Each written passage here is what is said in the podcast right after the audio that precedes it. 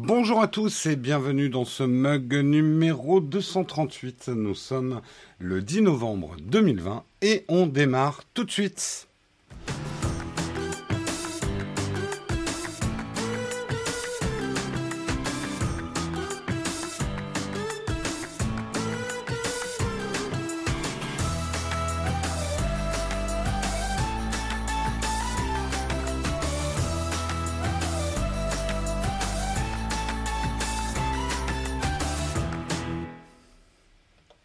Bonjour à tous, j'espère que vous allez bien en ce mardi matin, que la journée commence bien, que le café est bien chaud dans les tasses. J'ai mon magnifique euh, petit droïde euh, breton, hein, le Brest droïde, qu'on m'avait offert quand on était allé à Saint-Malo. Bon souvenir. À l'époque où on pouvait bouger encore. Euh, de quoi on va parler ce matin? Eh ben, on va regarder ça ensemble. Yep je vous mets un petit peu dans le coin. Euh, on va parler effectivement de l'event Apple ce soir, de quoi ils vont parler? Pour la énième fois, on va faire un récap, mais il faut bien, tout le monde ne nous regarde pas tous les jours. On va parler de la Chine qui place son premier satellite 6G. Oui, vous avez bien entendu, la 6G arrive par la Chine. Ce n'est pas une contrepétrie. Euh, on parlera également de Zoom qui euh, perd plus de 20 points en bourse euh, depuis l'annonce du vaccin. Alors on parlera un petit peu de l'annonce du vaccin euh, avec, euh, avec prudence. On verra que Zoom n'est pas le seul à dégringoler alors que le reste des places boursières euh, connaît plutôt une belle, euh, belle embardée. Euh, on parlera de Joe Biden, euh, mais pas du tout en tant que président des États-Unis. On rentrera pas du tout dans les polémiques, etc. On parlera plutôt de sa politique technologique. Qu'est-ce qui attend notamment les GAFAM avec Joe Biden? Est-ce qu'il va être plus gentil, moins gentil? Bref, on en parlera. On parlera également de YouTube, qui ajoute une page qui recense tous vos bénéfices de devenir YouTube Premium. Et petite cerise sur le croissant ce matin, je vous montrerai, parce que j'ai trouvé ça assez drôle, euh, comment un groupe de fans de réalité virtuelle ont recréé le parking du Four Seasons, on reparlera de cette histoire, euh, pour devenir un haut lieu de chat virtuel. Voilà un petit peu pour le programme du jour. Euh, hop, je coupe mon iPad. Hop, je vous remets en grand la chatroom. À l'époque, on pouvait partir en vacances. Ouais, je me rappelle même plus. C'est vrai qu'on a un peu l'impression que ça fait bah, presque un an hein, quand même. Euh, presque un an. Euh, c'est quoi une contrepétrie? Arriver à pied par la Chine. Essaye d'inverser les syllabes. Et voilà, c'est une contrepétrie.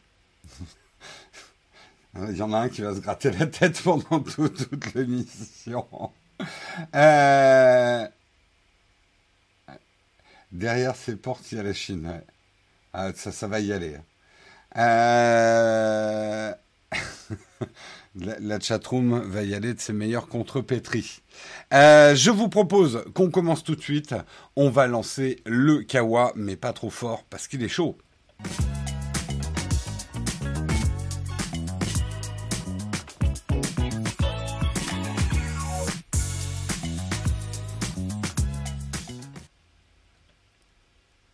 On va commencer effectivement, on va faire un petit récap. Je sais que c'est un peu redite pour beaucoup d'entre vous parce que on en a parlé de cet Apple Event qui aura lieu ce soir. Je vous confirme qu'on sera là avec Guillaume à la fin de la keynote pour la commenter, pour l'analyser, pour la digérer, pour la régurgiter avec vous. Tout de suite, ça fait envie. Jérôme est un as du marketing. Euh, on sera ici sur Twitch ce soir avec Guillaume pour euh, pour euh, bah, ensemble extirper la substantifique moelle de cette keynote. Qu'est-ce qui risque d'être annoncé ce soir? Bah, On se répète un peu. Probablement que le gros du steak, ça va être, euh, ça va être les nouveaux processeurs ARM de chez Apple. On parle de trois modèles euh, qui seraient équipés de ce nouveau processeur le MacBook Air, le MacBook Pro 13 pouces et le 16 pouces. Euh, c'est une nouvelle quand même très importante. C'est un vrai changement de braquet pour Apple. Il se libère euh, d'Intel. C'est des processeurs, bah, les processeurs ARM, c'est les mêmes qu'on trouve dans les tablettes, qu'on trouve dans les smartphones, etc. C'est des processeurs qui sont d'une certaine façon beaucoup plus modernes, beaucoup moins euh, énergivores. Euh, ça va pas forcément être des Mac beaucoup plus rapides, en tout cas la première génération. Euh, c'est plutôt, ça va vous permettre en théorie de faire tourner toutes les applications de vos smartphones sur votre ordinateur.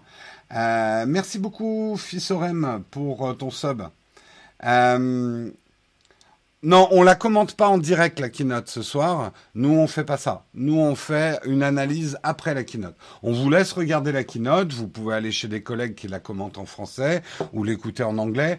Nous, on n'aime pas beaucoup commenter en même temps que traduire parce qu'on trouve que c'est pas notre boulot de traduire une keynote. On préfère faire une analyse après. Donc ça sera après la keynote. J'ai pas du coup d'heure précise pour le rendez-vous. Euh, donc voilà, ça va être quand même une grosse annonce. Qu'est-ce qu'on peut attendre d'autre? Peut-être que effectivement le déploiement de la version finale de Big Sur, euh, de Big Sur et euh, qui est le dernier macOS. Euh, peut-être pour aller justement avec les processeurs ARM. Euh, euh, et alors dans les trucs qui, parce que alors c'est vrai que l'event s'appelle One More Thing. Est-ce que le One More Thing c'est les processeurs ARM Est-ce qu'ils ont autre chose à présenter? La grosse nouveauté pourrait être les AirTags dont on parle déjà depuis deux ans, qui seraient donc des petits modules des petites pastilles qu'on peut coller à n'importe quel objet qui permet de les retrouver avec euh, des systèmes assez perfectionnés. Euh, Find My iPhone fonctionne comme ça, un mélange de Bluetooth euh, et de, et de réseau. peut-être le casque aussi, hein, le casque audio de chez Apple. Voilà, ça sera peut-être les petites surprises de ce soir. Non, les Apple Glass, j'y crois pas une seconde, mais pas une seconde. Ou alors vraiment euh, en micro-annonce, on est en train de bosser dessus, euh, mais sans rien montrer vraiment. Moi, je pense qu'on est un, deux ans trop tôt là. Ça serait une vraie surprise. Ça serait une vraie surprise. Ou alors c'est juste parce que ça fait trois mois consécutifs. Effectivement, euh, One More Thing, c'est vrai que là on a eu une longue keynote. Ça fait trois mois que Apple nous fait une keynote par mois sympa. ça, nous fait du boulot, c'est bien. Hein euh, on a eu donc les Apple Watch et les iPads, euh, c'était la première keynote. On a eu les iPhones là récemment, et euh, là maintenant a priori les Mac. C'est vrai que mine de rien, Apple commence à avoir pas mal de produits. donc si on veut des keynotes qui durent moins de deux heures, bah, maintenant il faut les tronçonner, on va dire. Euh, le casque, ça devrait être mars. Oh, ils vont nous refaire des keynotes en mars.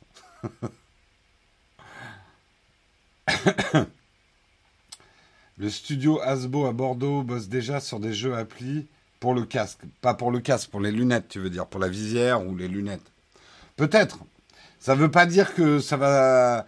Je pense qu'il est beaucoup trop tôt pour les annoncer. Mais euh, je me trompe peut-être. Hein. On verra bien. On verra bien, on verra bien.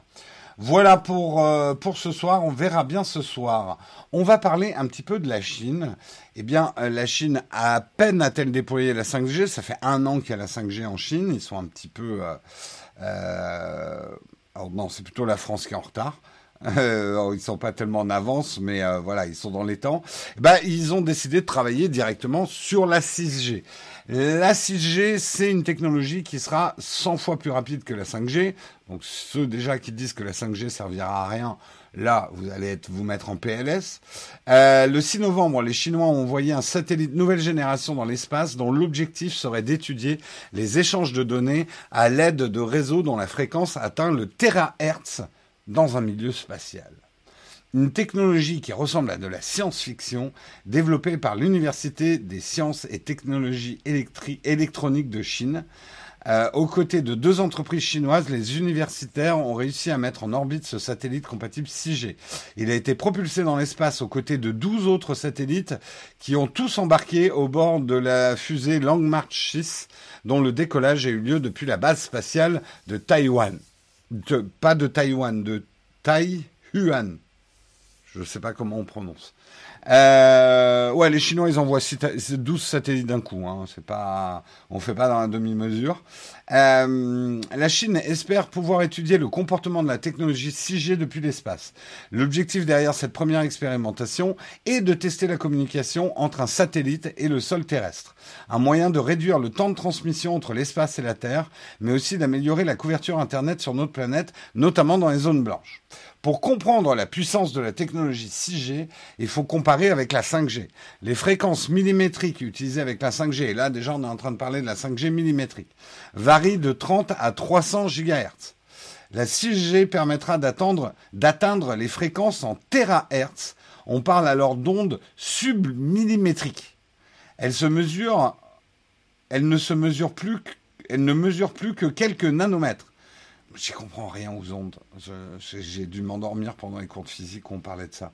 Mais bon, c'est pas grave, ça a l'air vachement bien. Euh, selon Samsung, cette technologie pourrait être disponible dès 2028. Ça va, on a le temps. Calmez-vous, ne demandez pas les téléphones. Oh là là, le nouvel iPhone, il n'est pas compatible 6G. Hein. Vraiment, Apple manque d'innovation. Bon, d'après Samsung, ça n'arrive pas avant 2028. Donc, patience. Patience, patience. Euh, on peut pas comparer avec la 5G, on l'a pas. Pour l'instant, on est vraiment dans des tests universitaires, des tests de labo. Euh, du coup, elle pourra être arrêtée par une feuille de papier. Je ne connais pas les contraintes techniques, mais peut-être que on n'aura plus besoin de se mettre des chapeaux en aluminium pour euh, échapper aux ondes de la 5G. Un simple chapeau de papier suffira. Quel progrès. Euh, 2028 en Chine, donc 2045 en Europe. C'est mauvaise langue. 2044 peut-être. Euh, c'est peut-être ça l'annonce d'Apple ce soir, un téléphone 6G. M'étonnerait. M'étonnerait, m'étonnerait. Euh, la 6G, alors la 6G pourrait permettre d'accéder à des technologies jusqu'alors très peu développées. Et alors là, je pense que le journaliste est parti un petit peu dans une envolée lyrique. La 6G permettra par exemple aux smartphones dernière génération d'afficher des hologrammes volumétriques réels. Waouh Waouh, on va pouvoir avoir des Mélenchons dans son salon. Ça va être fantastique l'avenir. Ça fait envie. Ça fait envie, ça fait envie. Non, simplement, un peu comme la 5G, je pense que les progrès au-delà des, au-delà des vitesses, parce que la vitesse, dans une qualité de connexion, c'est une chose. Mais justement, la qualité de connexion elle-même, c'est les plus grands enjeux, notamment, on le sait avec la 5G, euh, pour les voitures, euh, les voitures autonomes.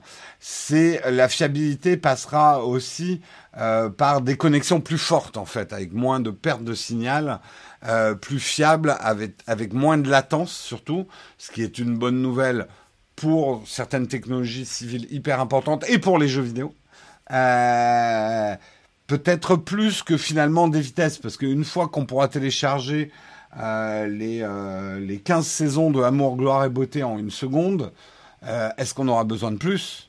Alors peut-être pour Amour, Gloire et Beauté 2, qui sera en 8K, 120 images secondes. Peut-être.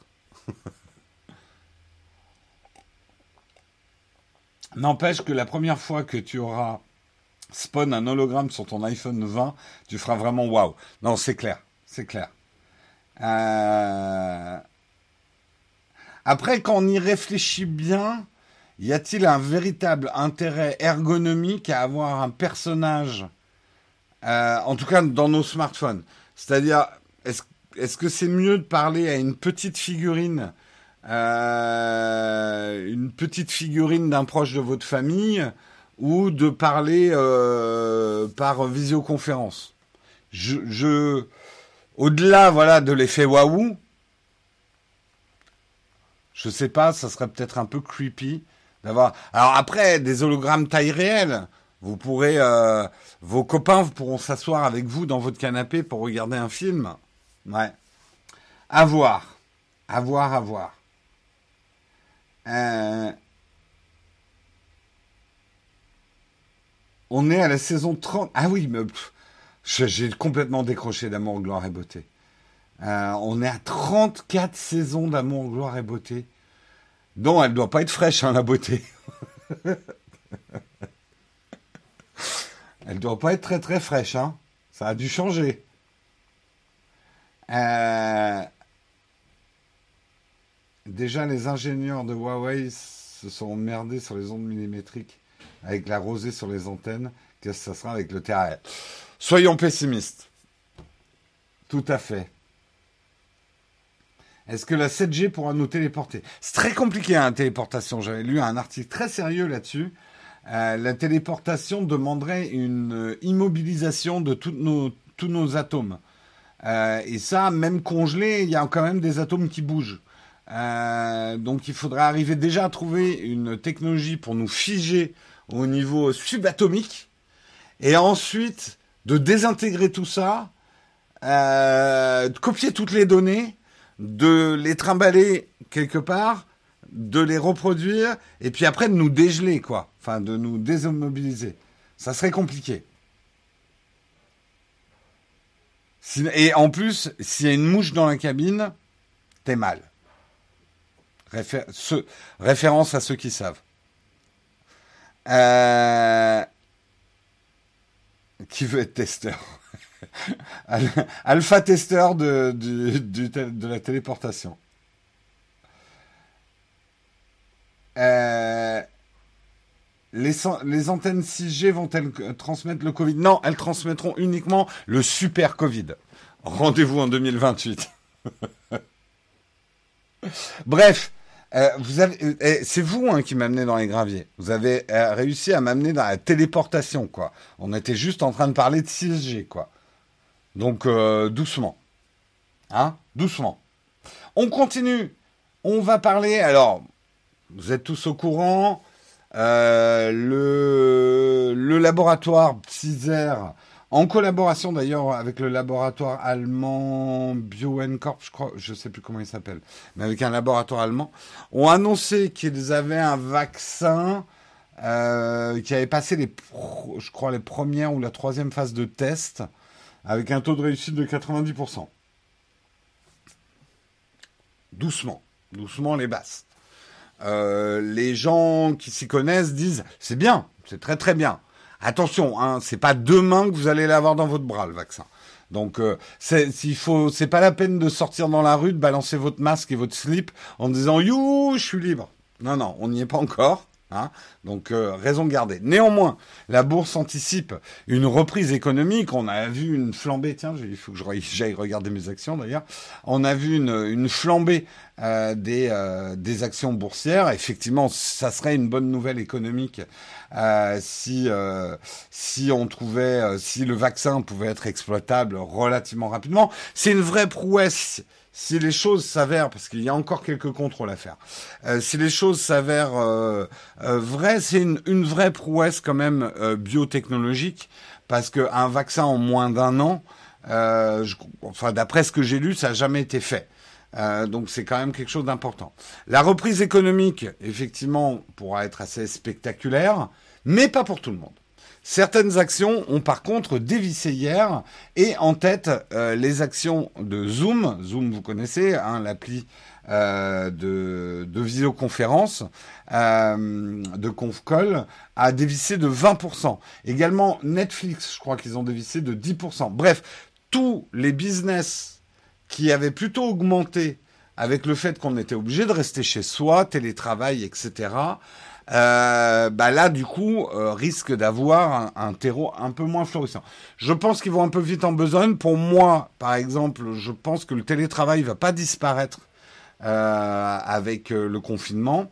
merci beaucoup, Corseval, pour ton prime.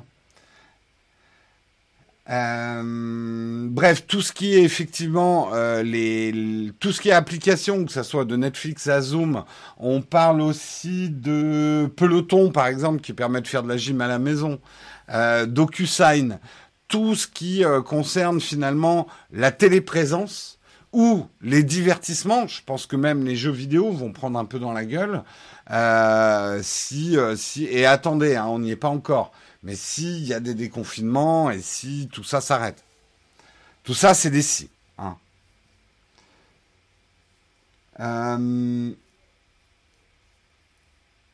Preuve que c'est un petit peu vraiment ridicule ces histoires de bourse. Non, pour le coup, c'est assez cohérent. La bourse euh, est toujours un truc qui anticipe, euh, qui anticipe les. C'est de la proba, c'est des stats. La bourse avait. Euh, s'était dit, bah, si tout le monde doit rester confiné pendant 2-3 ans, euh, bah effectivement, des actions comme Zoom, comme Netflix vont valoir beaucoup d'argent parce qu'ils vont faire beaucoup d'argent pendant ces 2-3 ans. Si maintenant euh, il y a un vaccin et qu'on peut sortir de cette situation plus tôt, bah, ces actions valent moins. Donc là, pour le coup, je trouve la bourse assez cohérente. La bourse n'a absolument jamais été une retranscription de l'économie au moment T. La bourse est toujours dans l'anticipation. Euh, la bourse est toujours dans les prospectives économiques. Le télétravail ne doit pas disparaître, ce truc est génial quand c'est possible. Oui, je pense que de toute façon, on aura tous été marqués, tous ceux d'entre nous qui ont fait du télétravail. Hein, c'est pas possible dans tous les métiers, on est bien d'accord. Mais tous ceux qui ont fait du télétravail, nous à notre petit à notre petite échelle, Naotech, c'est évident, c'est ce qu'on disait avec Karina, euh, que euh, quand euh, elle sait qu'elle va avoir un long tunnel de montage, ben pourquoi pas le faire chez elle plutôt que de le faire ici. Le montage est quelque chose qu'on peut télétravailler. Euh, le tournage, non. Par contre, on est obligé d'être là physiquement pour tourner quelque chose. Ce qui est un peu compliqué, c'est qu'il y a un truc intermédiaire entre le tournage et le montage où on doit transmettre les fichiers. C'est aujourd'hui ce qui nous retarde le plus dans la production de vidéos, c'est qu'on doit envoyer. Alors il y a deux choses qui nous retardent, c'est qu'il y a plus plus qu'un seul caméraman dispo, c'est Bibi. Et Bibi, il n'a pas que euh, tourné des séquences à faire dans la journée, hélas. Et ensuite, je dois les transmettre à Karina ou à Dina pour du montage. Euh... Ouf, même en 5G, ça irait pas assez vite. Hein. On les transmet quand même avec la fibre et tout ça. Ça va relativement vite, mais euh, nous, euh, des fichiers pour une vidéo, c'est 200, 300 gigas quand même à transmettre. Ça peut, ça peut prendre un petit peu de temps ça peut prendre un petit peu de temps. Bref, le télétravail, voilà, je, pense qu'il faudra aussi quand même écouter les entreprises. Euh, il y a des formes de télétravail qui, font baisser la productivité. Il y a des formes de télétravail qui augmentent la productivité. Euh, il faudra que les. J'espère juste qu'il n'y aura pas des législations autour du télétravail, qu'on laissera les entreprises s'organiser avec les gens qui travaillent dans les entreprises pour une gestion intelligente du télétravail. Voilà, moi c'est mon souhait.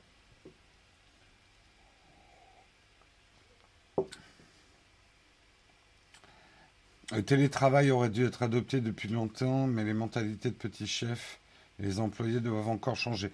Encore une fois, vraiment, pour moi, le télétravail, c'est une question de cas par cas, d'individus aussi, parce que certains individus euh, réagissent bien au télétravail, d'autres non. Donc c'est c'est vraiment euh, c'est vraiment important que chaque entreprise puisse adapter, à mon avis, le télétravail. Si le télétravail est imposé, on peut casser aussi des chaînes de production. Je sais, hein, j'ai des amis, leur boîte, ils n'arrivent pas vraiment à fonctionner en télétravail. Tout le monde est parti à la campagne, ils viennent aux réunions une fois sur deux. Bref, des entreprises où ils ont dû, ils n'ont pas justement, on va dire, une, euh, un management assez autoritaire, fait que c'est la fête du slip en ce moment. Euh, les, les, gens euh, ne travaillent plus en fait. Euh, donc ils adorent le télétravail. Euh, le problème, c'est qu'il faut aussi que les entreprises jouent le jeu. Oui, mais encore une fois, je sais, hein, je suis le sale patron quand je dis ça, mais il faut aussi que les employés joue correctement le jeu. Hein si euh, toutes les réunions sont décalées à midi et tout le monde se présente en slip en train de jouer à Animal Crossing pendant la réunion, ça va être difficile pour le boulot, quoi. Je caricature, mais c'est parce que certains d'entre vous caricaturent dans l'autre sens. Avec tous les patrons sont des vilains petits chefs. Euh, nous, on utilise, euh, alors on utilise beaucoup et c'est vrai que ça nous a beaucoup aidé à, nous organiser avec euh, avec Discord. on a organisé maintenant toute notre communication d'entreprise avec toutes les personnes qui travaillent autour de Naotech. Mine de rien, on commence à être pas mal. Euh, voilà, on se retrouve tous. On a des salons secrets dans notre Discord, euh, des salons de productivité. On fait une réunion euh, tous les matins aussi en, en visio. Voilà comment on s'est organisé.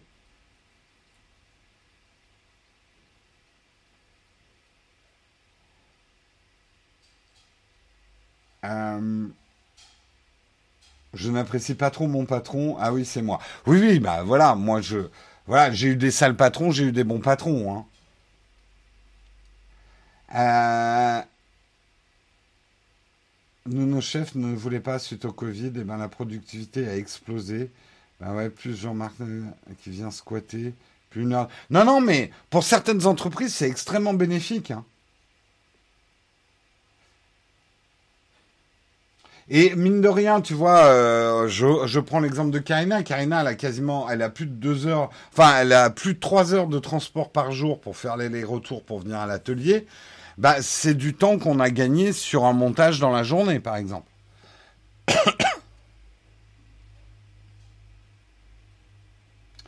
Euh, il faut faire comprendre aux collaborateurs qu'il ne faut plus reporter au manager que l'habitude pour fluidifier les coms c'est une nouvelle culture. Non, mais il y a, c'est hyper intéressant à étudier et je pense que ça va même créer des nouveaux métiers et des nouvelles façons de faire le métier. Et je pense que même, et je terminerai sur mon analyse économique là-dessus, euh, socio-économique, je pense que c'est la première planche euh, vers une explosion du travail. C'est-à-dire, en tout cas, moi, c'est mon analyse du futur.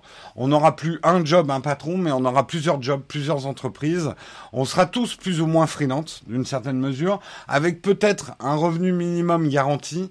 Euh, mais je pense qu'on pourra très bien être euh, comptable le matin et, euh, et faire de la menuiserie l'après-midi selon les compétences qu'on a et on sera multi-compétences on ne sera plus dans une petite case euh, limitative finalement euh, à changer d'entreprise, mais en faisant toujours un peu le même boulot, quoi.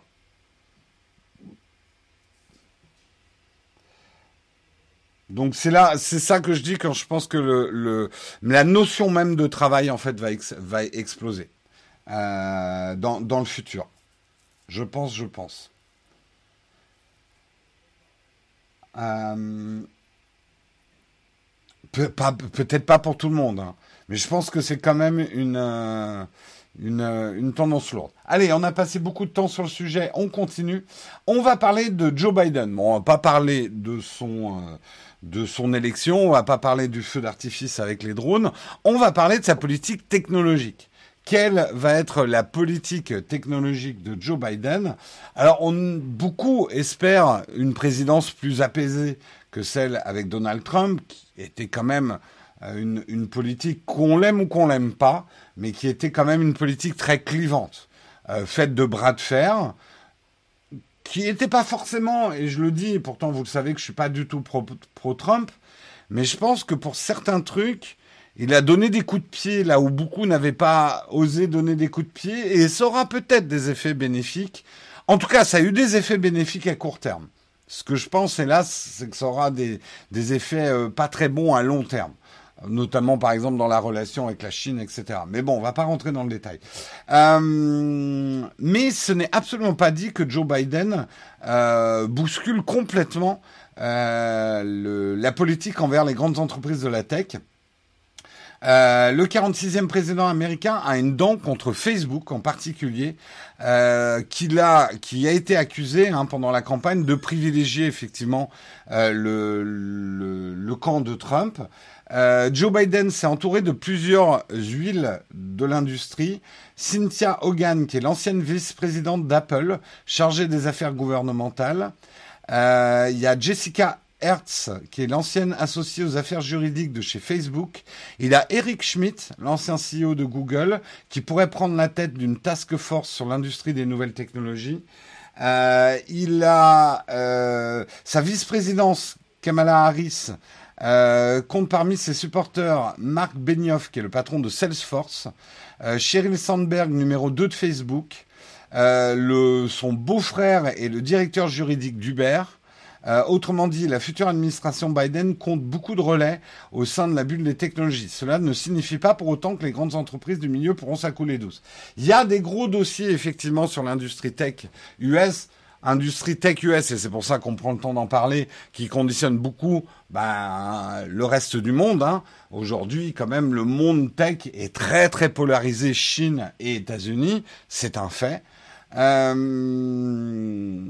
effectivement, euh, il y a d'abord la question effectivement du démantèlement euh, des GAFAM. C'est un dossier quand même qui court depuis plusieurs mois et il y a eu des auditions des grands CEO. Euh, la question est posée pas juste pour leur, faire peur, mais est-ce que les grandes entreprises, les grands GAFAM, euh, vont être démantelés C'est-à-dire qu'on va demander, par exemple, à Apple que son App Store devienne une entreprise indépendante. On va demander à Google de séparer Google Maps de son business autour des mails. Euh, je donne des exemples hein, comme ça. On va demander à Amazon de devenir plusieurs petits Amazon pour laisser de la respiration pour une éventuelle concurrence. C'est-à-dire que on pense aujourd'hui que ces entreprises sont devenues beaucoup trop hégémoniques, euh, contrôlent beaucoup trop de parts de marché et n'ont pas assez de respiration pour qu'une concurrence puisse émerger. C'est le, problème euh, actuel. Euh, et la gauche du Parti démocrate, justement, demande des mesures fortes avec un rapport euh, récent de la Chambre des représentants qui a confirmé qu'Apple, Amazon, Facebook et Google concentraient trop de pouvoir. Donc il n'est pas exclu effectivement qu'on ait le démantèlement. Euh, pour ce qui est du dossier chinois, justement, euh, si on n'attend pas de Joe Biden qu'il mette le feu à la table des négociations comme son prédécesseur, sur le fond, les positions risquent d'être assez proches. Euh, le nouveau président mettra probablement, par contre, un peu d'huile dans les rouages et, essaiera d'ajouter un petit peu de diplomatie. Euh, quelque part, euh, Trump a probablement, et ça n'a pas été le premier non plus, parce que si on observe ce qu'Obama était en train de faire vis-à-vis de la Chine, il y a une réaction, on va dire, de l'économie américaine par rapport à des pratiques chinoises qui sont aussi anticoncurrentielles, qui sont un peu relous quand même, on va le dire, c'est le terme technique employé. La méthode de Donald Trump a été assez extrême. Il a pris un peu la Chine par le callback, ou par, par la barbichette, hein. voilà, il se donnait des baffes comme ça, à voir le premier qui allait chialer. Euh, il est probable effectivement que Joe Biden y mette un peu plus les formes. Euh, qui est un peu de négociation. Est-ce que ça ouvrira une porte, notamment pour Huawei, euh, une porte de respiration? Ça reste à voir. Ça reste à voir.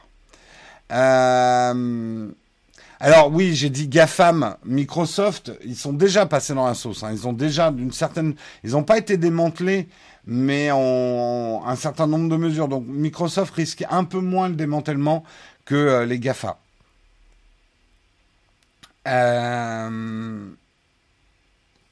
Donc, euh, à voir, à voir effectivement euh, ce que ça donnera au niveau de la Chine.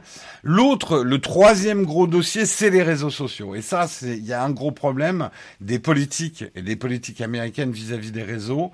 La fameuse section 230 que Donald Trump voulait réformer, c'est un texte qui déresponsabilise les plateformes vis-à-vis des contenus publiés par les utilisateurs. Il est fort probable que Joe Biden revienne aussi sur cette section 230. Il a déjà dit que la section 230 devait être révoquée, voire tout simplement supprimée. Euh, donc c'est déjà la position de Joe Biden. Donc euh, les réseaux sociaux euh, vont pas y échapper. Il y aura effectivement un resserrage de vis, je pense, sérieux sur les responsabilités des réseaux sociaux. Responsabilités qui commencent à prendre. Hein. On a vu, même si le comportement était loin d'être exemplaire, et l'influence des réseaux sociaux sur cette dernière élection, il va y avoir certainement beaucoup d'analyses. Mais déjà, il y avait une prise de conscience. Euh, une prise de conscience. Euh, de c'est un fait avéré aujourd'hui de l'influence qui peut être extrêmement néfaste des réseaux sociaux sur les démocraties et les processus démocratiques. Euh,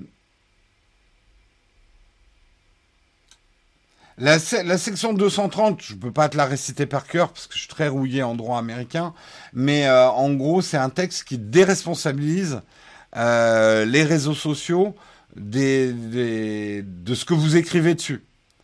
Euh, en gros, demain, vous publiez une vidéo terroriste. Aujourd'hui, YouTube n'est pas responsable de votre vidéo. Ce qui peut poser des problèmes. Dans un sens comme dans un autre. Hein, c'est un débat complexe.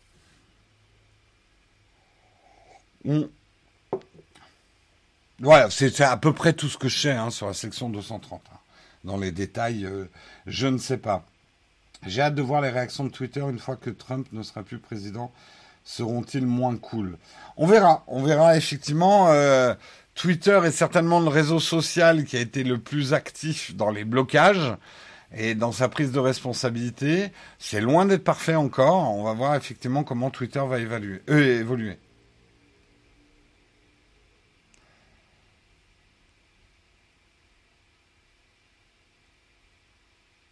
Oui, actuellement, si tu héberges, tu n'es pas responsable de ce qui est dit. Ah, il va se faire strike son compte Trump à force. En tout cas, il ne sera plus protégé. On avait déjà fait l'article là-dessus, donc je ne vais pas revenir sur le sujet. Dernier sujet brûlant pour l'administration Biden, la neutralité du net. Euh, elle a été mise à la poubelle hein, par l'administration Trump, cette neutralité du net. Est-ce qu'elle va être restaurée? Moi, je l'espère. Vraiment, je le souhaite. Je pense que la neutralité du net est quelque chose d'hyper important. Euh, pour rappel et pour la faire vraiment simple, la neutralité du net, c'est simplement que il n'y ait pas de distinguo entre euh, les datas qui transitent sur le net. En gros, qu'il n'y ait pas un traitement de faveur pour, par exemple, un paquet de données qui vient de vos mails par rapport à euh, une vidéo que vous êtes en train de regarder sur YouTube. Alors, neutralité du net expliquée comme ça, les gens disent bah c'est vachement bien d'enlever la neutralité du net. Moi, je veux recevoir mes mails avant de pouvoir euh, faire un truc qui est moins important. Le problème n'est pas là. C'est d'abord qui va décider. Et ça veut dire qu'on aura des internets à plusieurs vitesses. On aura un internet qui sera favorisé et un internet défavorisé. En gros, une plateforme qui voudrait se lancer en concurrence contre YouTube euh, mais qui ne sera pas dans les petits papiers euh, du net et, euh, de l'optimisation, verra ses résultats pénalisés par rapport à un net bourgeois déjà installé qui lui aura des priorités en fait. L'idée en gros, la neutralité du net, c'est qu'on ne doit pas regarder ce qui transite par le net. Tout tout est égal sur Internet en termes de transmission de données. On n'a pas à favoriser des données par rapport à d'autres.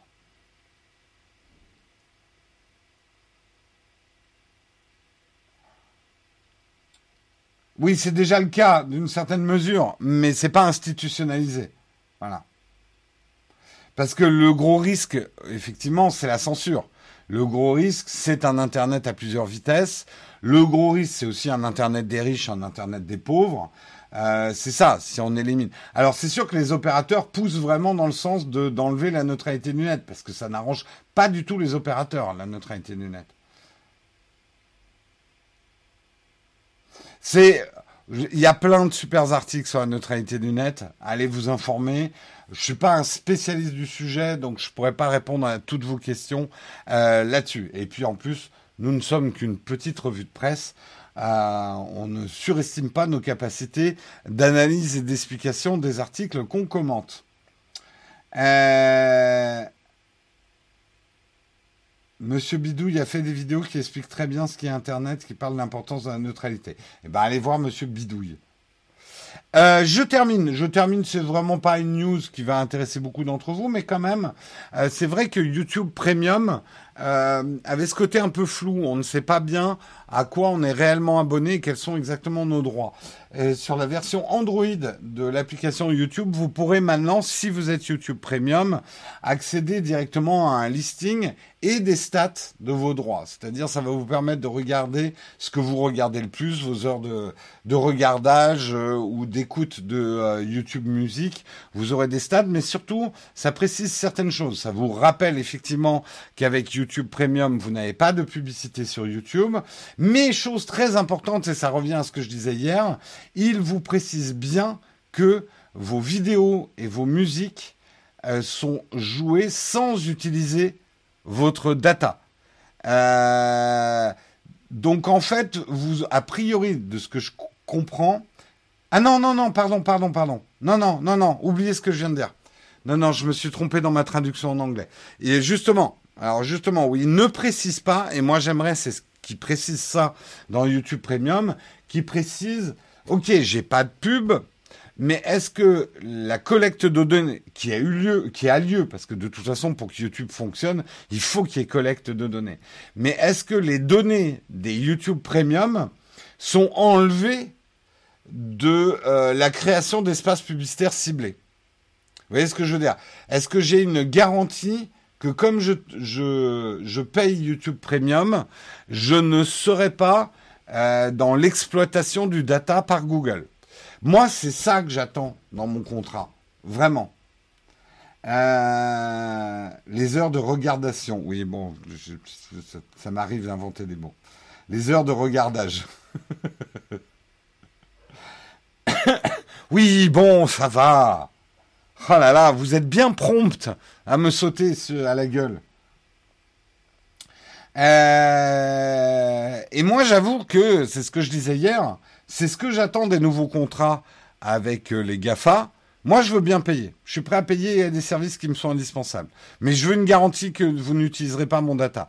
Je, je comprends que vous ayez besoin de le collecter pour que le service fonctionne mais je veux une garantie que vous l'exploitiez pas.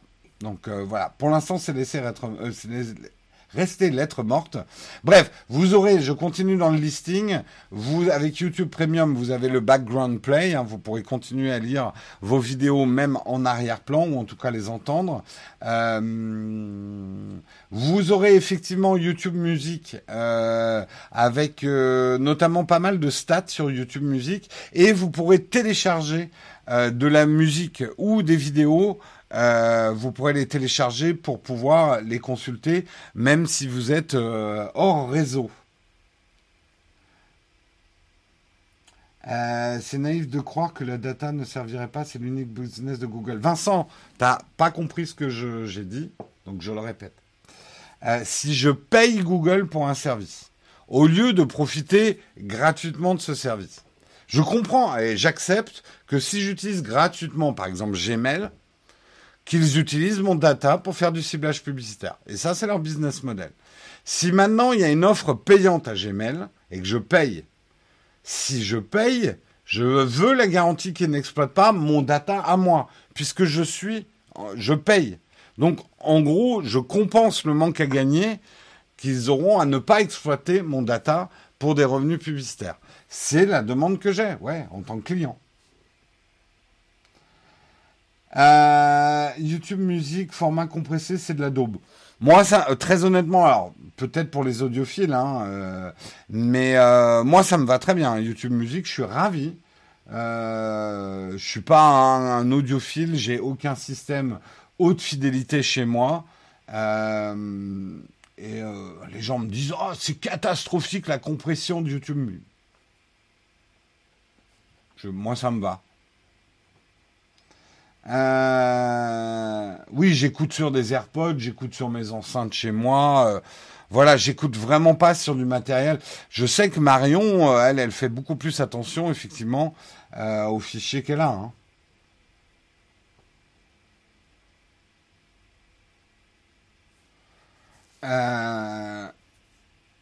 on a déjà invité Pépé, on a fait une vidéo avec Pépé Garcia. Mais aujourd'hui, je dois avouer que c'est pas ma prio d'investir dans du. Je suis pas quelqu'un qui écoute beaucoup de, sons. Donc, euh, à la limite, j'aurais plus d'intérêt à, m'acheter un système euh, de home cinéma, mais je regarde tellement peu, je me mets tellement peu devant mon grand écran même. Euh, mes séries, je les regarde plutôt sur iPad quand j'ai le temps. C'est assez rare en fait que je me colle dans mon salon.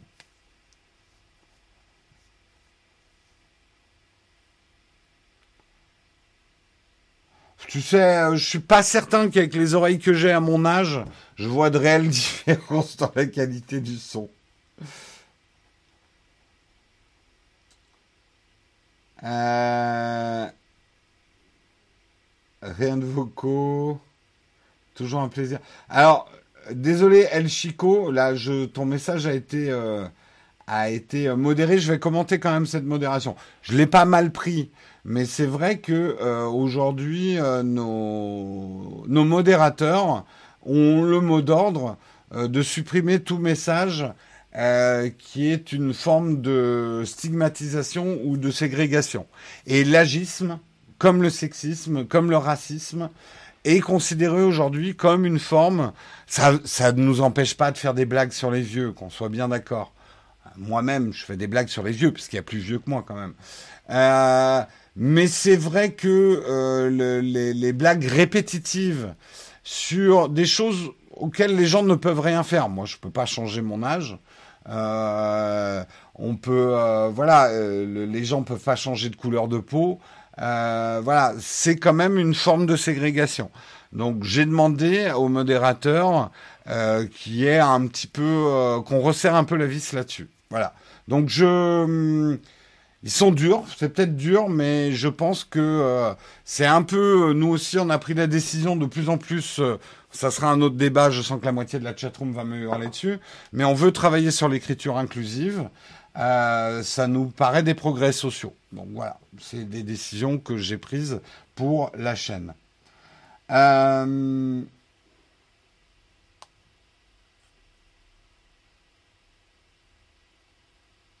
euh, on est toujours le vieux de quelqu'un, ça c'est clair.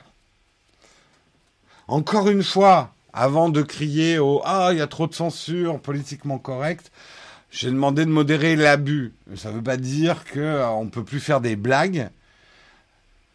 Il y en a qui vont peut-être trouver ça triste, mais c'est exactement pareil avec le sexisme. Moi, il y a des blagues que je faisais il y a 20 ans que je ne ferai plus aujourd'hui. On évolue, la société évolue. Moi, je pense que ça va dans le bon sens. Point. Euh, donc, euh, si vous n'êtes pas d'accord, bah, vous avez le droit de pas être d'accord. oui, c'est plutôt le côté spamant et euh, désagréable des petites phrases qui sont toujours un peu les mêmes, les petites réflexions sur les vieux tous les matins. Et puis bon, c'est vrai que dans, dans les faits, c'est de l'agisme. Et l'agisme est une forme de ségrégation. Le jour où il y a de l'écriture inclusive, je quitte la chaîne. Bah écoute David, tu peux quitter la chaîne. Puisque le générique de fin de cette émission, il y a de l'écriture inclusive. Donc euh, désolé pour toi, hein, je suis très triste pour tous ceux qui vont nous quitter, mais il y a de l'écriture inclusive dans euh, le, générique euh, de la chaîne et maintenant dans la plupart de nos communications, on mettra de l'écriture inclusive. Voilà. Désolé s'il y en a. Je comprends, je comprends le point de vue hein, de ceux que ça choque profondément ou qui ont beaucoup de mal. Nous, c'est quelque chose d'important pour nous. Voilà.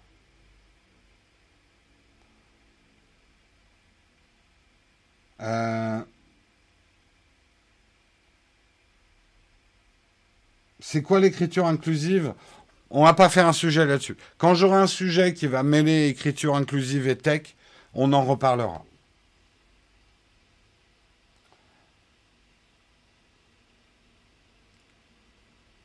Mais en gros, ça, euh, l'écriture inclusive est un exercice d'écriture euh, qui essaye de limiter la prépondérance du masculin sur le féminin euh, c'est une manière d'écrire les mots. Alors, je suis d'accord que ça peut être choquant typographiquement, mais bon, il faut que les habitudes changent. Sinon, euh, à vous écouter, on écrirait encore euh, en latin. donc, ça va être par exemple les, les, les mots qui se terminent avec un point médian, l'accord du féminin, et ensuite l'accord au pluriel.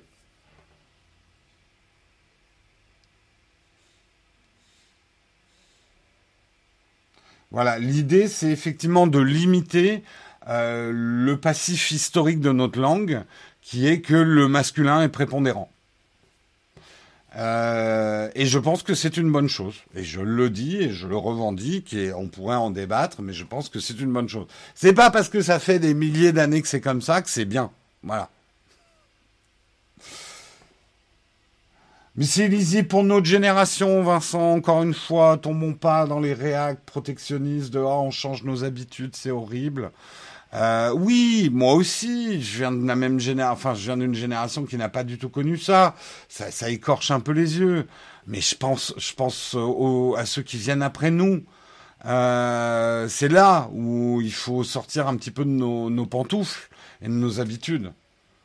Euh, c'est ça qui est important. Voilà, vous, on a réussi à commencer le débat sur l'écriture inclusive. Je ne voulais pas le faire. C'est un débat complexe où toutes les voix doivent s'exprimer, euh, mais euh, je préfère le dire sur la chaîne. Vous verrez de plus en plus d'écriture inclusive.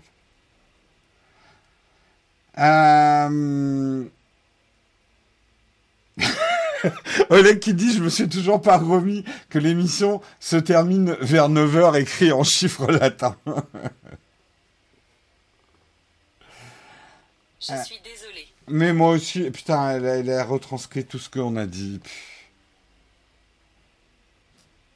Allez, on continue, on continue, euh, on continue. On va faire la cerise sur le croissant. On va parler d'un petit truc rigolo. Il va que j'aille vite parce qu'on a, je me demande, ouais, je pense qu'on va pas faire, je suis désolé, on va pas faire euh, la cerise sur le croissant parce qu'on risque d'être trop en retard. On a beaucoup trop dérapé vers les 9h30 ces derniers temps.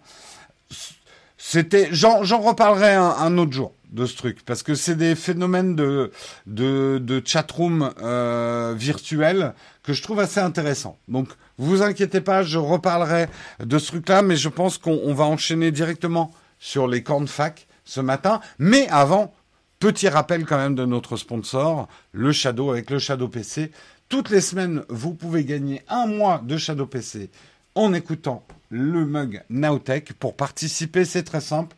Sur Twitter, vous nous laissez un petit message en nous expliquant pourquoi vous voudriez tester le Shadow PC. Très important, vous mettez le hashtag Shadow PC, vous mettez le hashtag le mug Nowtech et vous serez peut-être tiré au sort le vendredi, puisque c'est vendredi, que je fais le tirage au sort. C'est très important que vous mettiez les hashtags et que vous suiviez le Twitter de la chaîne, que je puisse vous envoyer un DM.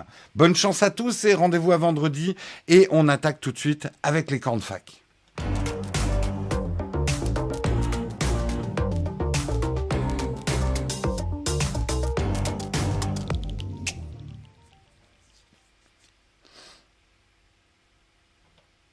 Donc, Confac, spécial écriture inclusive. non. Euh, pas de question Platinium ce matin. Ta connexion Wi-Fi Orange est tellement pourrie avec ce confinement que je dois mettre le live en 160p. Ah, désolé pour toi, Chris. Euh, c'est vous qui avez tourné les génériques du stream, de, de ce stream-là oui, c'est nous qui avons fait les génériques. C'est même spécifiquement Karina euh, qui a fait beaucoup des génériques en stop motion, image par image, en animant tous les grains de café véridiques. Quelle est la date du Black Friday? On ne sait même pas s'il y aura des Black Friday cette année. On en a parlé hier, on verra. Mais normalement, c'est vers le 27 novembre. Avant Mug, est-ce que tu dormais le matin? Euh, je me réveillais un peu plus tard, oui, quand même. Là, ça me fait réveiller à 6 heures tous les matins. C'est une habitude que j'ai prise depuis 3 ans. Mais j'ai... Hum, alors, j'ai eu plusieurs époques dans ma vie. J'ai eu des époques où j'étais très... Euh, je travaillais la nuit et euh, je me réveillais à midi. Quand j'étais étudiant, je me levais très tôt. Je me souviens. Parce que j'aimais bien en fait être tout seul. Le, gros avantage du matin, et c'est pour ça qu'on dit que le matin appartient à ceux qui se lèvent tôt, c'est que le matin, il y a le silence. On ne peut pas vous appeler au téléphone. Euh, personne ne vous dérange. Si vous vivez dans une famille, bah, c'est des rares moments où vous pouvez être seul pour faire des choses. Euh, c'est vrai que le matin est un moment assez privilégié. Donc euh, voilà, bon, c'est pas très intéressant. merci moi Panaz pour ton Prime, troisième mois d'abonnement.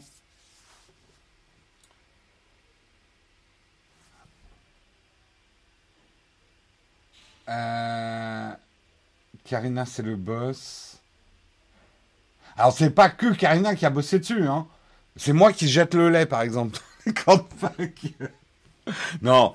Euh, en fait, alors je cite hein, les gens qui ont travaillé sur telle ou telle chose, mais vraiment, et euh, c'est pas de la démagogie, mais chez Naotech, on est vraiment tous à mettre les mains dans le dans le cambouis. Euh, il est rare qu'une vidéo soit entièrement montée de A à Z euh, uniquement par une personne. Moi, par exemple, je repasse très régulièrement pour retoucher certaines choses sur un montage, pour venir enlever des choses que je trouve ça a été des redites, etc. par exemple, ça peut être Dina qui va faire l'étalonnage d'une vidéo qu'a monté Karina. Bref, on travaille un peu tous sur sur les mêmes sujets. Et je sais que j'ai vraiment, enfin, moi c'est naturel chez moi et euh, j'aime pas beaucoup dans une entreprise quand les gens disent c'est moi qui ai fait ça. Je préfère et vous m'entendrez très souvent dire on a fait ça. Euh, parce que même quand j'étais solo sur Nowtech, j'ai toujours une vision de Nowtech comme une équipe en fait. Euh... Ah oui, alors demain, oui, oh, très important, demain ne sera pas férié pour nous. En fait, on prend notre lundi, on prendra le lundi prochain. Donc lundi, il n'y aura pas d'émission. Mais a priori, demain, il y aura une émission. Il faut que je confirme avec Marion, mais a priori, il y aura une émission demain. Et il est possible que je fasse un live dans l'après-midi demain, puisque je travaille. Je vous garantis ça pas à 100% parce que je, il faut que je revoie avec Marion, mais a priori on fera un live demain. En quoi consiste ton boulot après le live? Bah écoute, c'est la gestion de la chaîne et la création de vidéos. La gestion de la chaîne me prend beaucoup de temps. Euh, c'est euh, gérer les mails, les partenariats. Je travaille avec Cédric là-dessus. Euh, donc il y a beaucoup de coups de fil, il y a beaucoup de réunions. Il y a beaucoup de travail d'écriture et et de tests de produits aussi. Et puis euh, là, en ce moment, par exemple, n'ayant pas les caméramans, c'est moi en plus qui dois faire le caméraman. Donc j'ai des gros horaires en ce moment. Et puis je fais des lives, je prépare les lives du lendemain, euh, je travaille sur du montage, je travaille sur les projets futurs de la chaîne. Euh, en fait, ce qui devrait prendre au moins 50% de mon temps, c'est-à-dire l'écriture de vidéos, hélas, ne prend que 20% de mon temps. C'est ce que j'essaie de reconquérir, mais ce qui me bouffe le plus, c'est tout ce qui est community management, répondre aux questions, répondre aux mails, euh, faire des conf calls avec les clients. Euh, c'est beaucoup ça en fait, mon boulot. Et c'est triste parce que je pensais vraiment en me lançant YouTube, j'étais naïf, que euh, faire du YouTube, c'était faire des vidéos.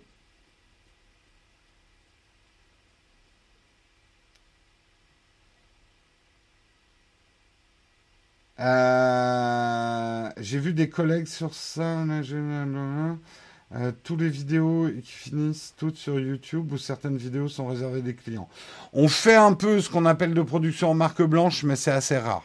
Généralement, nos vidéos sont pour la chaîne. Oui, euh, je l'ai dit en début d'émission, on sera bien là ce soir pour analyser le live. Donc après le live Apple, vous nous retrouverez ici pour une analyse avec Guillaume. Il y a, ouais, il y a beaucoup de paperasse, hein, mine de rien, quand on travaille sur une chaîne YouTube.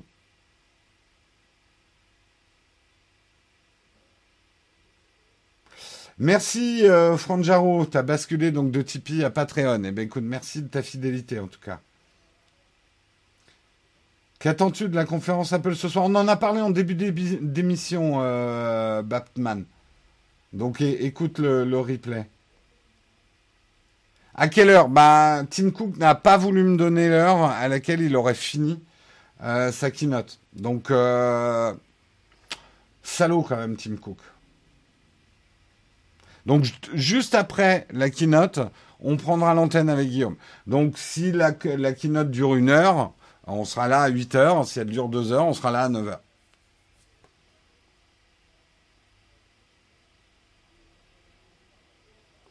Euh, alors, message à me remonter.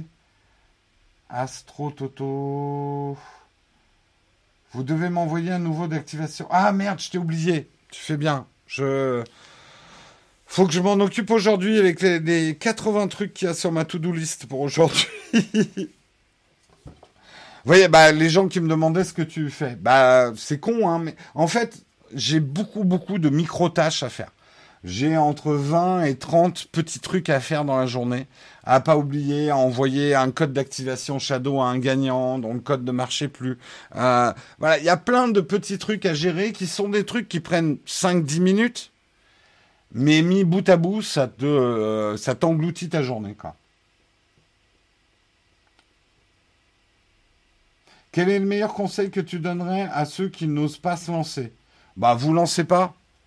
C'est bon, on est assez, il a pas envie de concurrence. Non, je déconne. Euh, va pas contre toi-même. Euh, si tu as peur de te lancer parce que tu veux pas qu'on voit ta gueule euh, et que tout le monde te dit vaut mieux qu'on voit ta gueule sur YouTube, rien à brère. Tu fais un truc en. Il y a des gens qui réussissent très bien en voix off. Euh, si ça te rend moins timide devant la caméra. Le truc, c'est que tu peux pas savoir tant que t'as pas fait. Donc, si tu retournes le problème dans ta tête sans faire, tu feras pas d'erreur et du coup, t'avanceras pas. Euh, je connais des gens, ça fait 4 ans qu'ils veulent lancer leur chaîne YouTube et ils sont toujours là. Ouais, non mais là j'ai écrit une vidéo, mais je suis pas très content de l'écriture. Ah non mais là ma caméra elle est un peu vieille. Au début, je les écoutais, maintenant je fais, ouais, c'est ça, tu feras jamais, tu la lanceras jamais ta chaîne, laisse tomber, passe à autre chose, euh, va faire du jardinage, va faire du bricolage, mais tu feras jamais ta chaîne YouTube. Après, tout le monde n'a pas besoin de faire une chaîne YouTube, euh, et tout le monde ne sera pas bon. Il y a un truc qui est hyper injuste, je vais vous le dire. Il y a des gens qui sont très méritants, très bosseurs, qui écrivent très bien leurs vidéos, mais ils passent pas à la caméra. Et ça, même avec plein d'heures de média training, ils ne passeront jamais à la caméra. C'est comme ça. C'est la vie, c'est injuste. Il y a des gens, ils passeront pas. Euh, donc, euh, il faut qu'ils trouvent un autre présentateur. Euh, c'est un constat très froid hein, que je fais. Mais tout le monde ne peut pas y arriver. Je désolé, hein, moi je suis pas du genre à, à cultiver euh, les vidéos. Euh, si tu veux, tu peux y arriver. Euh, qui veut peut. qui travaille, bah ça récolte. Non, il y a des gens qui travaillent toute leur vie comme des forcenés et qui récoltent pas un copec. Et la vie est injuste. Qu'est-ce que vous voulez que je vous dise? Je déteste ces vidéos. Désolé, hein, les jeunes qui les font, mais euh, même quand j'étais jeune, je détestais ces gens qui disent ouais, mais le pouvoir de l'esprit, il suffit que tu veuilles un truc et ça va t'arriver. non. Prépare-toi à des injustices dans la vie. Euh, ouais, Nowtech n'est pas un vendeur de rêve, en tout cas là-dessus.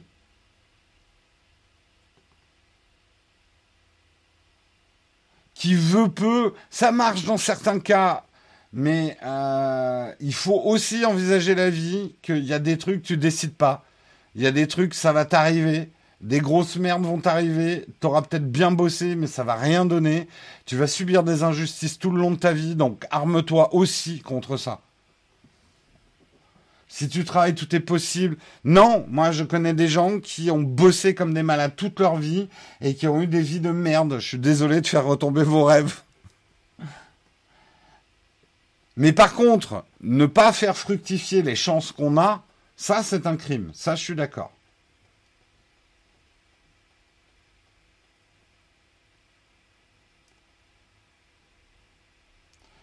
Vous seriez disposé à faire du support technique moyennant paiement ou pub à un youtubeur On n'aurait pas le temps, elle, euh, Chico. On n'aurait absolument pas le temps. Aujourd'hui, notre gros problème, c'est plus la gestion du temps que euh, l'argent est un problème, mais c'est lié en fait. Euh, j'aimerais bien, hein. il y, a, des gens qui voudraient que je donne des cours, il y a des gens qui voudraient que je fasse de la formation, etc. J'ai essayé, j'ai absolument pas le temps en fait. Donc euh, je te dirais non. Pour l'instant, non.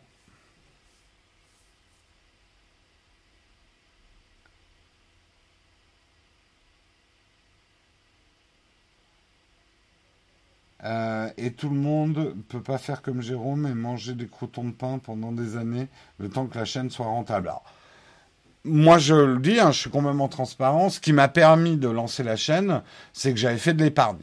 Avant, avec d'autres boulots, euh, je me suis autofinancé pendant quasiment 4-5 ans avant que la chaîne puisse commencer à moins perdre d'argent. Tipeee ou Patreon, lequel vous préférez? Pour être honnête, maintenant on, va préférer Patreon, mais c'est surtout pour vous. Euh, ça va permettre une gestion automatisée de l'accès au Discord. On vous reparlera de tout ça. Mais si vous voulez nous aider aujourd'hui, on vous conseille plutôt Patreon quand même. Je veux dire, mettre votre matériel à dispo. Ah non, non, rien que de. Alors on a ça, j'ai essayé ça au début, de, euh, de louer mon matos. Mais en fait, on n'a pas des journées qui sont planifiées à l'heure près. Moi, je peux pas te dire quand on aura besoin de nos caméras et quand on n'en aura pas besoin. Euh, donc euh, non, louer notre matériel, ça serait une catastrophe. Mais par contre, il y a SOS Ciné à côté de nous et tu peux louer du matériel. Et ça, c'est fantastique. Et avec le code SOS Shoot, tu auras moins 5% sur la location.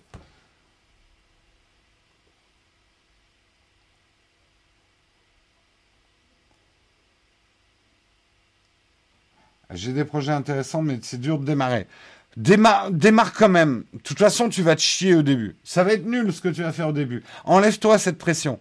Tes premières vidéos seront catastrophiques, mais fais-le.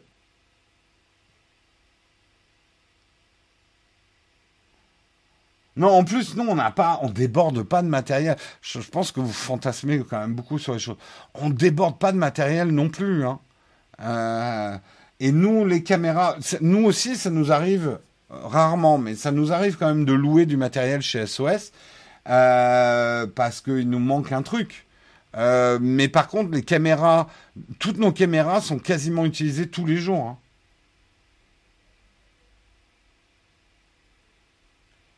Que penses-tu des autres youtubeurs tech, Léo Duff, Romain? C'est tous des connards. Voilà, je le dis aujourd'hui. Mais non, je les aime tous. C'est tous mes potes. C'est tous mes potes. Non, honnêtement, pour l'instant, il y a plutôt une très bonne ambiance. Et on se parle finalement pas mal. Euh, sur WhatsApp, on a des groupes, euh, on se moque beaucoup de vous. Euh, quand on parle entre entre youtubeurs, non, on a de la chance, les choses se passent plutôt très bien, quoi.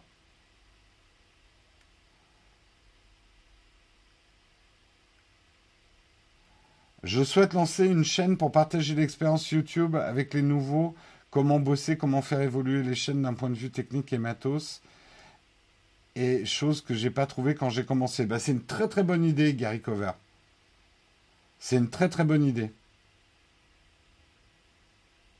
Si on arrête Tipeee vers Patreon, le temps de migration est court. Je comprends pas ta question, Sultan. En fait, c'est instantané. Toute façon, le Slack n'y pense même plus parce que Patreon ne te donnera pas accès au Slack. Euh, on va pas fermer le Slack, il sera réservé à ceux qui sont encore sur Tipeee. Mais on va plus le fermer non plus. En gros, tous ceux qui sont sur Tipeee aujourd'hui auront le, Slack tout le temps. Nous, le, futur moyen de communication avec la communauté, ça va être le Discord. Et euh, si tu passes sur Patreon, euh, en suivant les manips, tu pourras accéder directement au salon privé sur le Discord pour les contributeurs. Mais bien sûr, Jojol, moi j'ai souvent discuté avec Jojol, alors pas, on s'appelle pas euh, tous les mois, hein, mais ça m'est déjà arrivé de discuter avec Jojol. Je trouve qu'il fait très bien ce qu'il fait. Et je lui ai dit, donc j'ai pas honte de le répéter, il fait pas des vidéos que je regarde moi, mais je comprends très bien pourquoi ces vidéos cartonnent mais très très bien pourquoi il cartonne, et il fait bien ce qu'il fait. Voilà. Et c'est quelqu'un d'adorable IRL. Franchement, en tout cas, je touche du bois. On n'a pas de gros connards dans le monde tech. On n'a pas, par exemple, comme dans le monde du fitness, les problèmes qu'ils avaient, qu'ils ont eu. je, je rentre pas dans le débat de Marvel et tout parce que j'y comprends rien, mais euh, certaines communautés de youtubeurs ont des éléments euh, très euh, très extrêmes.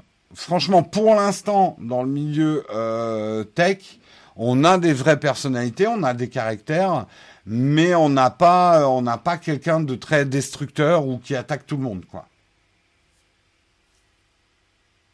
Il y a peut-être une place à prendre. Euh, c'est la vente de mini PC, truc nuque. Hein. Euh, Est-ce qu'il y a une réelle différence entre la 1660 Super et la 2060 parce que je suis serré niveau budget? Je, je, pense que tu parles de carte graphique parce que en fait, mais je suis pas sûr. Il y a quoi comme contenu dans le Discord? Eh ben, tiens à voir.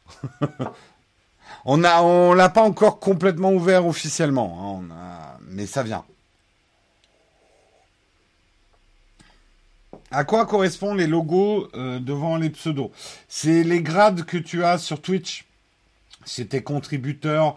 Alors, je sais plus ce que ça veut dire. Alors, la petite épée, c'est les modérateurs. Euh, mais voilà, c'est un peu les grades que tu as.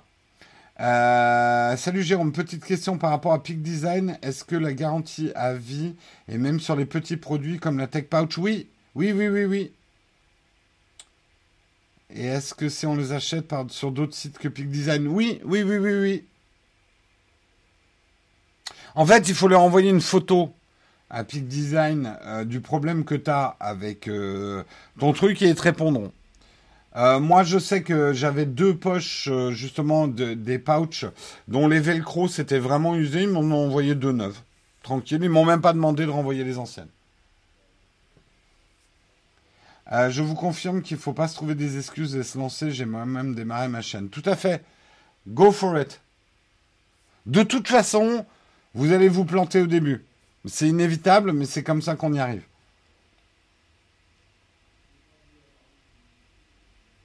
D'ailleurs, quand est-ce qu'on aura droit à un logo de sub personnalisé Nowtech? Bah, ceux qui sont... Euh... Vous l'avez pas déjà? Je sais pas, j'arrive, j'ai du mal à tout suivre, tout ce qu'on doit faire. Euh, et c'est pas du tout moi qui me suis occupé de mettre en place euh, euh, le Twitch. Des écrans 21 neuvième pour stream sur Twitch, ça passe Ou vaut mieux... Oh, j'ai pas l'impression que c'est une très grande importance, Gus, pour streamer. Ah non, on pourrait pas sur Twitch à la main mettre une icône et vous reconnaître parce que vous êtes contributeur Patreon. Par contre, dans le Discord, oui, dans le Discord, je crois, à vérifier. Mais ça serait impossible pour nous dans Twitch de dire que vous êtes un contributeur Patreon. Ce serait juste pas possible.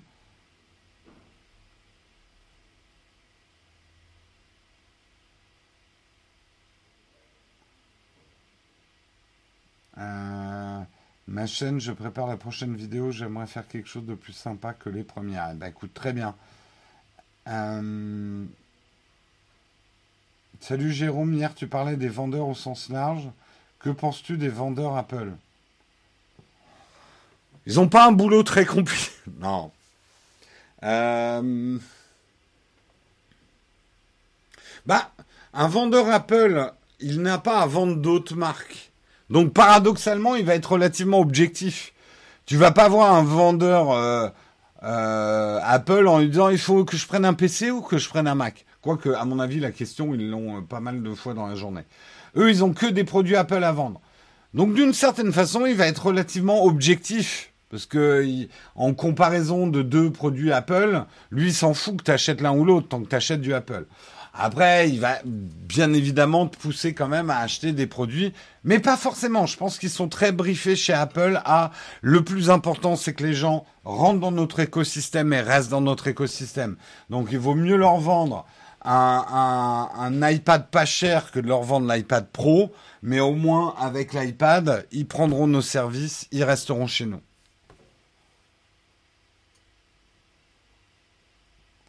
Euh, non, mais ce qu'il disait, c'est que l'étoile violette de Sub devient le logo Nowtech.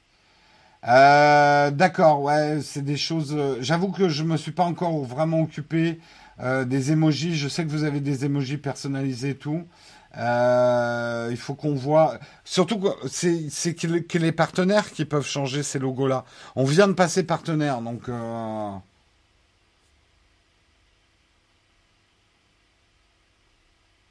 Le vendeur est content des moutons qui viennent se faire tondre par les services Apple. C'est un point de vue, euh, Guillaume.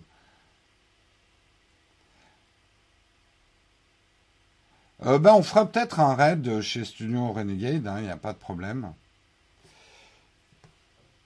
Jérôme, tu as dit que tu avais trop abusé à la fin du live à 9h30. C'est clair. On va, je vais m'arrêter là. Surtout que j'ai une journée euh, extrêmement chargée avec plein de micro-tâches à faire. Euh, je vous souhaite une excellente journée. Donc, a priori, demain, vous retrouvez quand même Marion, malgré le jour férié. On a décidé de décaler notre jour férié à lundi. Donc, rappel, lundi prochain, il n'y aura pas de mug, par contre. Euh, donc, a priori, demain matin avec Marion. Peut-être moi, demain après-midi, euh, pour vous faire du montage de PC en live. Euh, Guillaume, avec Guillaume, on se retrouve ce soir pour le débrief euh, de la keynote. Ça en fait des rendez-vous. C'est pas mal déjà. Hein Donc passez une très bonne journée. Soyez bons, soyez forts. Je vais faire effectivement un raid, un raid vers la chaîne Renegade, mais je lance mon générique de fin avant et je vous fais des bisous.